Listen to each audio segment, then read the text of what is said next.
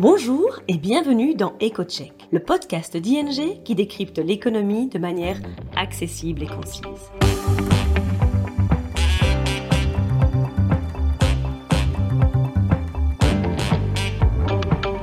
Nos experts économistes se penchent toutes les deux semaines sur le sujet brûlant de l'actualité et on explique les conséquences économiques et financières pour vous ou votre entreprise.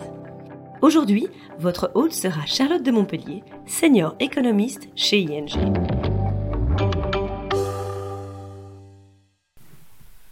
Bienvenue dans ce nouvel épisode des Coachés. Dans l'épisode précédent, nous avions discuté des causes de la récente flambée des prix du pétrole.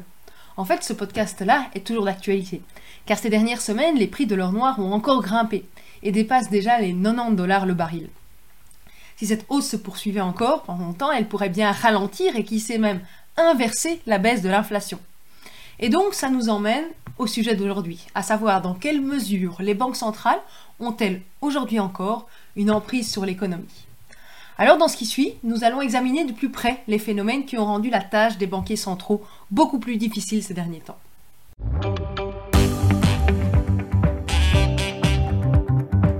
Écoutons maintenant Charlotte et son analyse détaillée. Chaque année, à la fin du mois d'août, la Réserve fédérale de Kansas City organise une conférence internationale dans le magnifique village de montagne de Jackson Hole. Elle y réunit les principaux banquiers centraux et un certain nombre d'universitaires pour discuter des tendances actuelles qui dominent l'économie mondiale. En fait, ce que la ville de Cannes, dans le sud de la France, est pour le monde du cinéma, Jackson Hole l'est pour le monde des banquiers centraux. Ce lieu a été choisi par le président légendaire de la réserve fédérale, Paul Volcker. Volcker était en fait un passionné de la pêche à la mouche, et étant donné qu'à Jackson Hole il y a de nombreux cours d'eau, c'était un paradis pour les pêcheurs à la mouche, et il trouvait que le village était en fait l'endroit idéal pour joindre l'utile à l'agréable. Non seulement les contributions académiques de Jackson Hole sont toujours très intéressantes, mais les marchés financiers attendent toujours aussi avec impatience les discours des banquiers centraux eux-mêmes car c'est en fait là que sont parfois données des indications sur le futur de la politique monétaire. L'année dernière, par exemple, Isabelle Schnabel, membre du comité de direction de la Banque Centrale Européenne, avait laissé entendre que la BCE devait agir de manière décisive. À ce moment-là, les taux d'intérêt européens à court terme étaient encore à 0%. 12 mois plus tard, nous en sommes à 3,75%, soit l'augmentation la plus rapide de l'histoire de la BCE. Comme vous le voyez, ceux qui suivent les marchés financiers devraient donc toujours tendre l'oreille lorsque l'on parle à Jackson Hole. La conférence de Jackson Hole de cette année avait pour terme les changements structurels mondiaux. Christine Lagarde, présidente de la BCE, a fait un bon résumé de ces changements, qui ont rendu les prévisions économiques beaucoup plus difficiles et, en ce sens, ont également rendu la politique monétaire beaucoup plus complexe qu'avant. En fait, avant, les rouages de la politique monétaire, ils étaient assez clairs. Nous avions déjà consacré un podcast aux différentes façons dont la politique des taux d'intérêt affecte effectivement l'économie réelle. En résumé, on peut dire que les taux d'intérêt plus élevés rendent, les emprunts plus coûteux, les entreprises investissent donc moins et les ménages contractent moins de prêts hypothécaires ou achètent moins souvent à crédit. Tout cela entraîne une baisse de la demande dans l'économie. Les entreprises qui sont confrontées à une forte baisse de leurs ventes réduisent souvent leurs effectifs. Cela entraîne une hausse de chômage et ça affaiblit encore la consommation. Donc finalement, ça ralentit la croissance des salaires et ça met fin ou à la pression à la hausse sur les prix à la consommation, ce qui réduit l'inflation. Donc concrètement, quand la banque centrale essaye de, gérer les taux d'intérêt, elle en fait, elle tente de moduler la demande dans l'économie pour que l'inflation reste conforme à l'objectif. Quand l'inflation est trop élevée, elle essaye de faire abaisser la demande. Quand l'inflation est trop faible, elle essaye de faire augmenter la demande. Le problème est qu'actuellement, il n'y a pas seulement un problème de demande excessive, mais aussi l'inflation est le résultat d'une offre plutôt inflexible.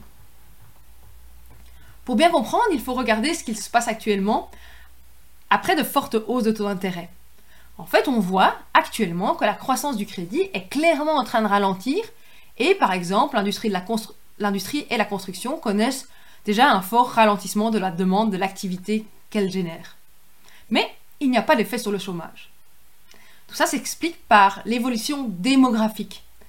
L'évolution démographique du monde, le vieillissement de la population a rendu les marchés du travail structurellement beaucoup plus tendus. À côté de ça, on voit que le nombre moyen d'heures travaillées par travailleur a également baissé, ce qui ajoute encore à la contrainte au fait qu'il manque des travailleurs. Ça signifie que quand les, les entreprises font face à une demande plus faible, elles ne sont pas vraiment enclines à réduire leurs effectifs. Elles estiment que ce sera trop difficile de trouver les personnes adéquates lorsque l'économie redémarrera, et par conséquent, elles ne licencient pas ou elles n'arrêtent pas d'embaucher. Du coup, à l'heure actuelle, ce qu'on voit, c'est qu'il y a un ralentissement de la croissance économique, mais qui a très peu d'effet sur le nombre d'emplois. Et donc, in fine, sur le salaire total euh, gagné par les travailleurs, et donc sur les consommateurs eux-mêmes. Ces consommateurs continuent donc à consommer amplement, et finalement, ça signifie que les pressions sur les prix sont plus lentes que normalement à s'atténuer. Il suffit de regarder en Europe la dernière saison touristique. Les gens sont partis en vacances en masse, de nouveau des touristes étrangers sont revenus, si bien que les prix des voyages et de la restauration ont augmenté de près de 10% au cours des trois derniers mois en Europe par rapport à l'année précédente. Bien sûr, on pourrait rétorquer que, à côté de ça, la numérisation, l'intelligence artificielle pourrait entraîner des augmentations de productivité, et donc finalement réduire les tensions actuelles sur le marché du travail. Mais on pense qu'il faudra du temps pour que ce soit effectivement le cas. Il suffit de se rappeler les propos du lauréat du prix Nobel en économie Robert Solow pour se rendre compte que la corrélation entre l'innovation et les gains de productivité n'est pas immédiate. En effet, ce dernier avait déclaré en 1987 qu'il voyait des ordinateurs partout, sauf dans les chiffres de productivité. Dans son discours à Jackson Hole, Madame Lagarde a mentionné un certain nombre d'autres facteurs qui compliquent la politique actuelle de la Banque centrale, en raison de leurs effets sur l'offre de l'économie.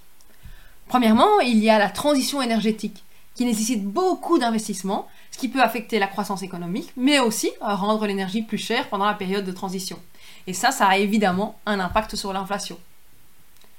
À côté de ça, les tensions géopolitiques et la tendance à une certaine démondialisation sont une tendance qui affecte effectivement fortement l'offre dans l'économie.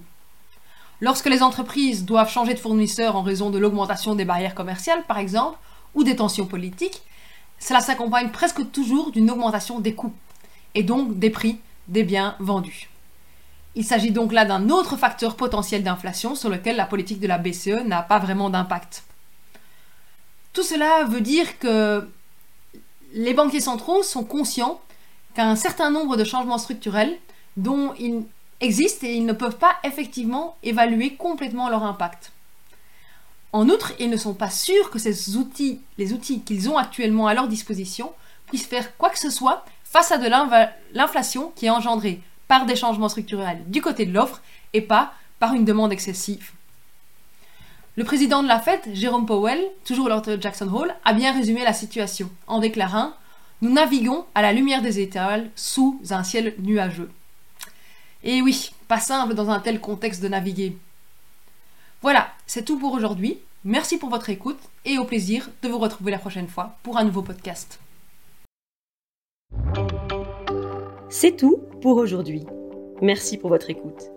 N'hésitez pas à suivre notre podcast EcoCheck pour ne manquer aucun épisode. Vous souhaitez en savoir plus sur l'actualité économique et financière?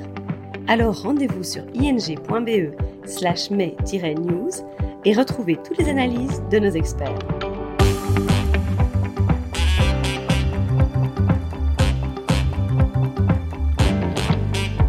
À bientôt dans EcoCheck.